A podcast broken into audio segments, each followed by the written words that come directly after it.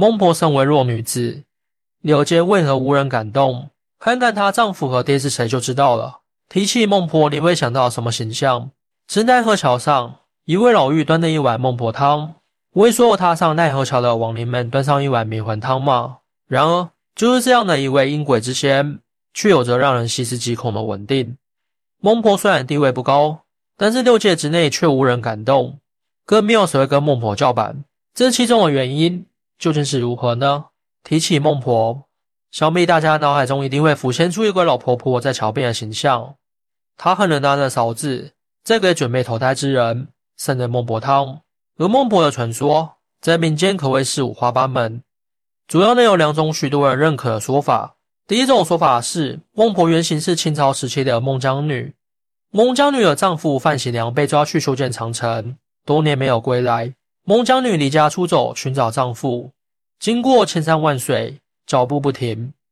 她来到修建长城的地方，看见劳作的民工们衣衫褴褛、皮开肉绽、凄惨不堪。孟姜女四处寻访丈夫的下落，终于在一位老将军口中得知。丈夫早已因过度劳累和疾病而死去。这个消息对孟姜女来说无异于晴天霹雳，她痛苦失声，泪水止不住的流淌。在绝望中，孟姜女忽然看到长城下埋葬着无数因修长城而死去的民工的尸骨。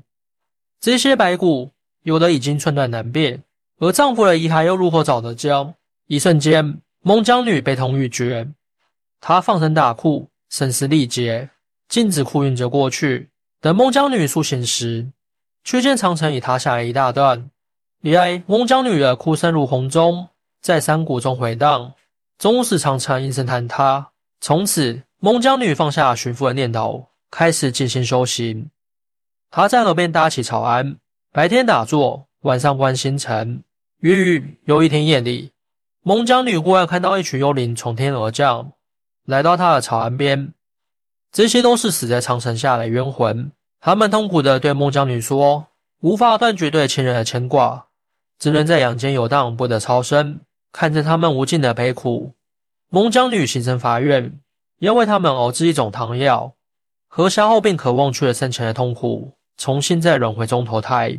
于是，孟姜女便开始研习药经，四处采集药材，经过长时间的摸索实验，终于熬制出一种妙药。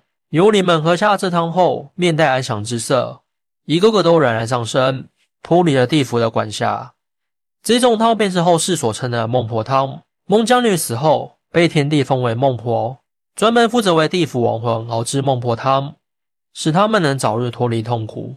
这种说法中的孟婆是一位美貌动人的女子，寓意着孟婆的慈悲善举。第一种说法认为，孟婆原本是西汉时期的一位女子。她自幼学习儒家典籍，长大后皈依佛门，终身未嫁，一直过着清心寡欲的生活。她白天修行，晚上诵经，与尘世烦扰无关。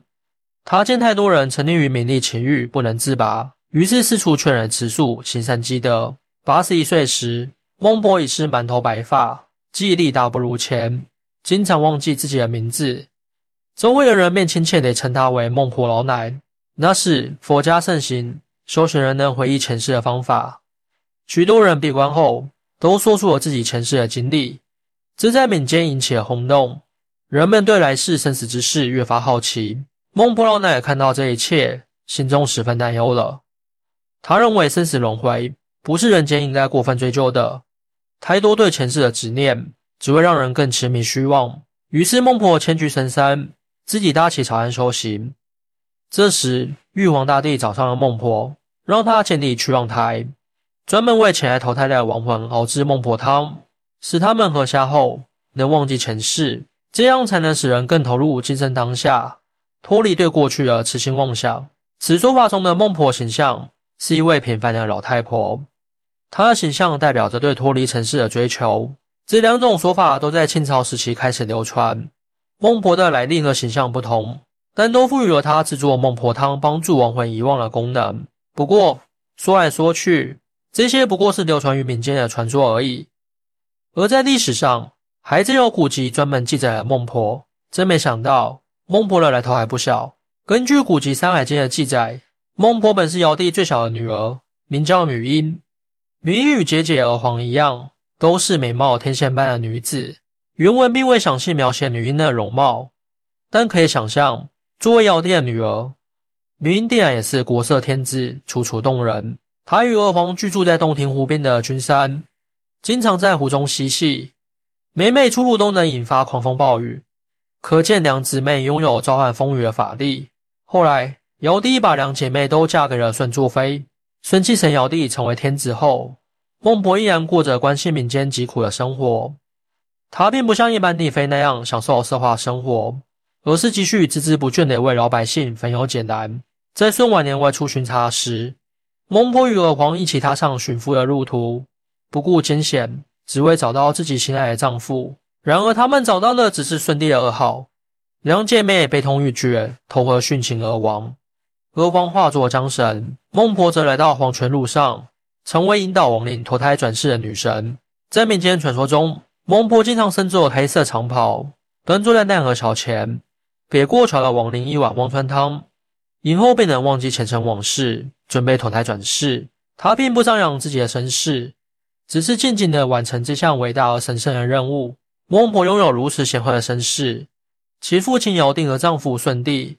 都是古代极有威望的帝王，所以料界中再没有任何神仙敢欺负孟婆这个弱女子。孟婆的这一丰富多彩的人生经历，令她在中国民间文学中留下独特的印记。她起初是两个圣明君主的闺秀，又不幸经历了悲惨离别，最后化身为监督轮回转生的冥界女神，可谓是人生多舛，传奇绝伦。不过，孟婆传奇的并不只是身世，还有那孟婆汤。黄泉路旁。奈何桥畔，就能看见孟婆端坐桥头，手持长柄勺，在一口大锅里煮了一锅汤药。地府中，孟婆的地位十分特殊，她既不在阎王司命的三重殿堂中担任要职，也不受其他免官使唤，可她掌管的奈何桥却是所有亡魂必经之地。想进入轮回，必须先过奈何桥。过桥前，必先饮下孟婆熬制的忘情汤，这汤药无味无色。却含着极强忘药功效，一碗下肚，前尘往事尽皆湮灭。功力深厚如此，倒也不见阎王派民族来监督，由孟婆长期独占此桥，收取路费。奈何桥是出入冥界的孔道，地位如此重要。正是因为孟婆的身世，喝下孟婆汤的鬼魂会忘记前尘往事，包括生前的恩怨和未了心愿。他们就像白纸一样，净化了自身。重新准备投胎转世，这对那些死而心存牵挂的亡魂来说，无疑是一种解脱。在地府，鬼魂也大多自愿饮下孟婆汤，只有极少数执念深重的亡灵才会拒绝。汤药虽强，孟婆并不强迫。他了解凡人心性，知道多数亡魂也希望忘记痛苦回忆，重归清白。轮回是新生，旧记忆反成枷锁，只有少数人执意保留。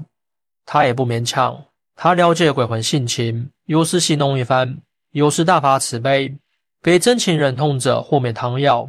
这么多年过去，难免也有疏忽大意的时候，忘了放药材，导致喝下平淡汤水的鬼魂转身后依稀记得前尘。在冥界中，孟婆受到普遍尊重，只要不过分张扬，阎王也睁一只眼闭一只眼。毕竟他的工作。对保证轮回秩序起着举足轻重的作用。然而，在地府中，神秘的不只是孟婆和那喝了就会忘记前尘往事的汤。地府作为阴间的统治者，掌控着生死大权，其中蕴藏着许多神秘而强大的法宝。最令人向往的便是孟婆汤。